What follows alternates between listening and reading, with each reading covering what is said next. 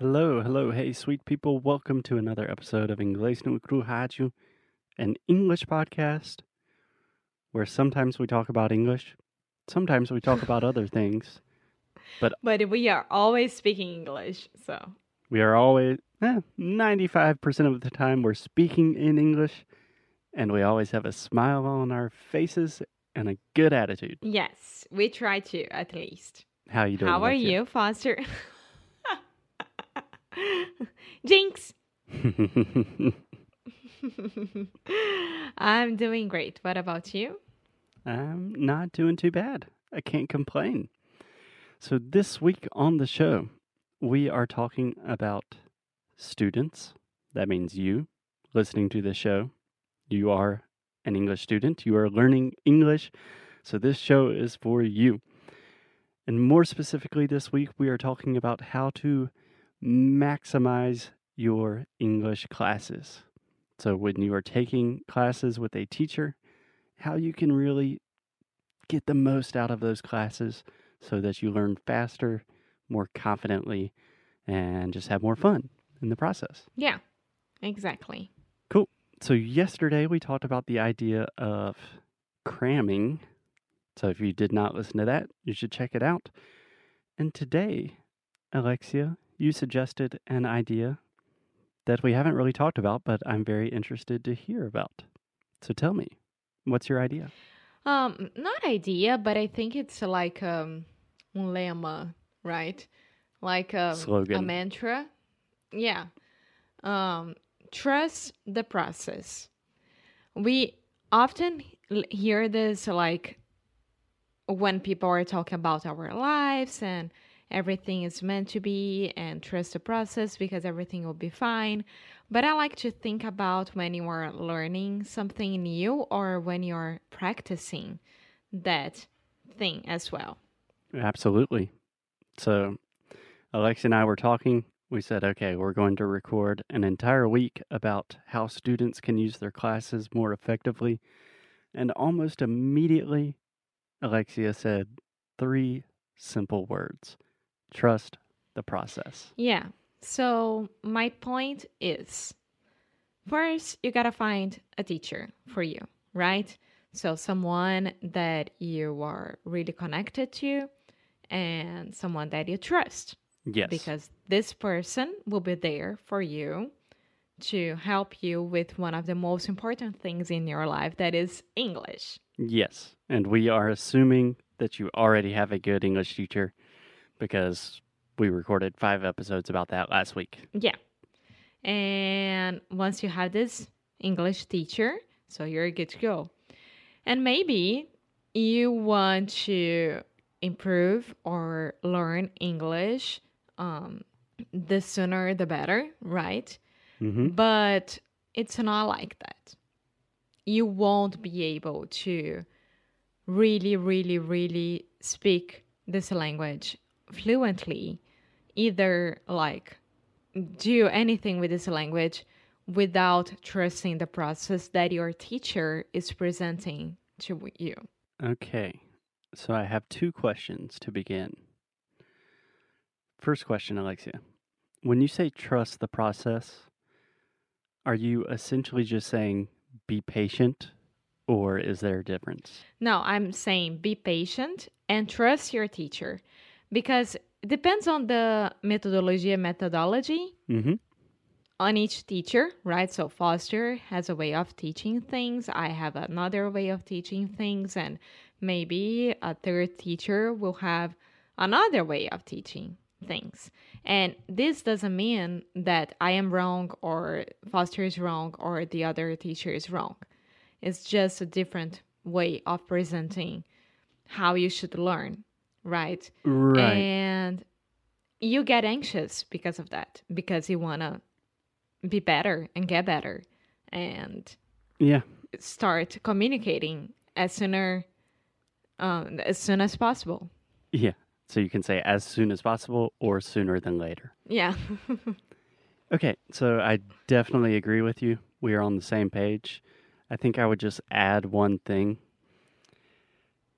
It's for me, it's not entirely trusting the process of the teacher because naturally most of your studying is done outside of the classroom. No, that's my other point.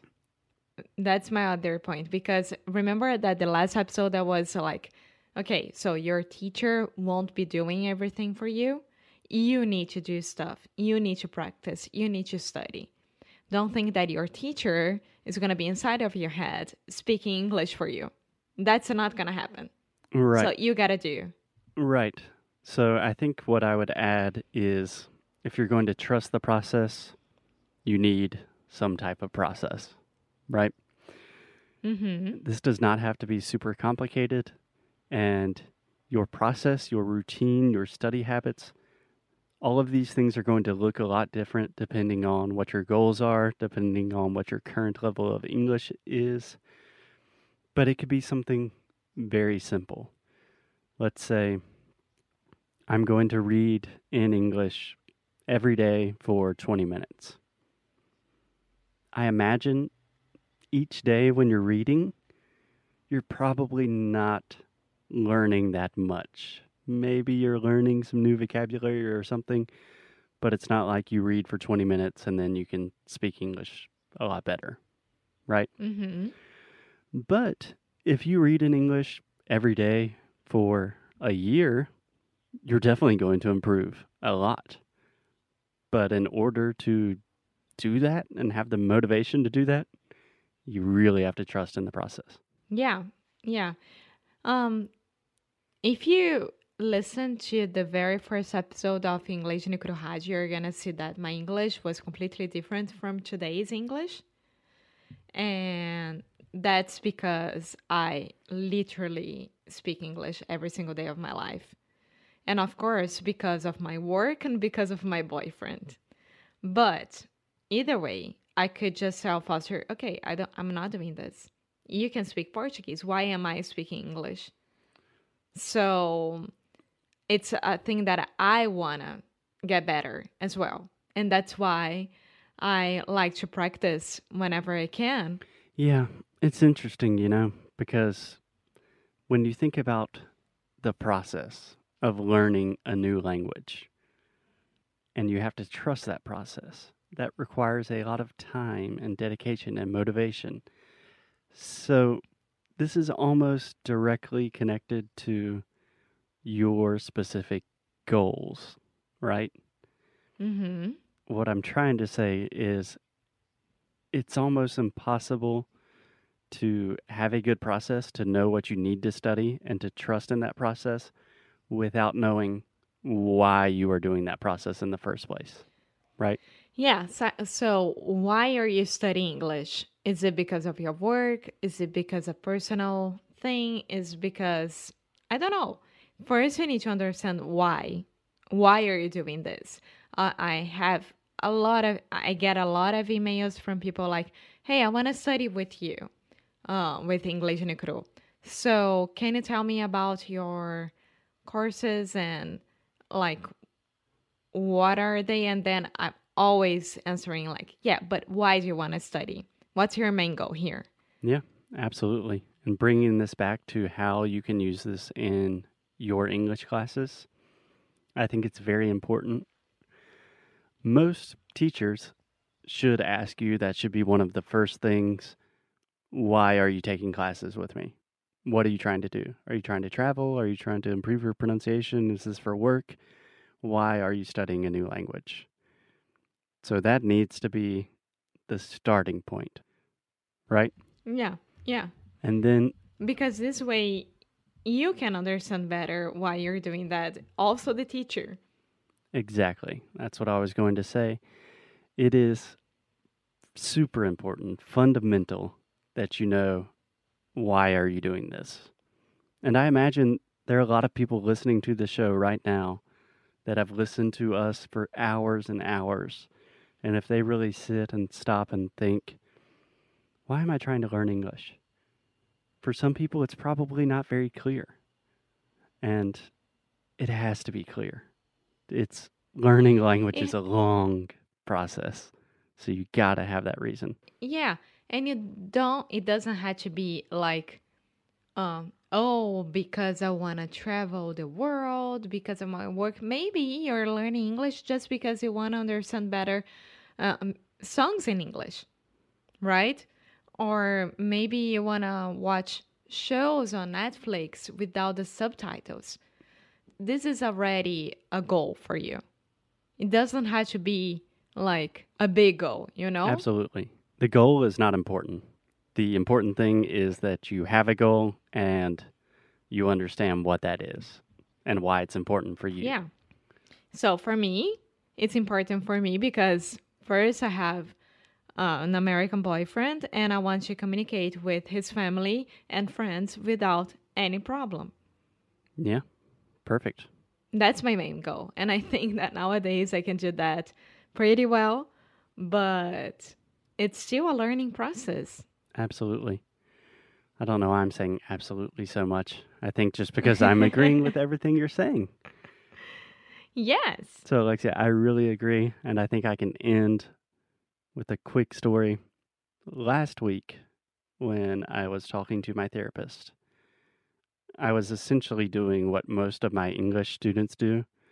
I was like, hey, like, what can I do now to make my life better? Like, give me one thing that's just going to improve everything. And she just looked at me and she was like, Foster, you know it doesn't work like that. It's a process. Like, we come in and we talk every week, and it takes time.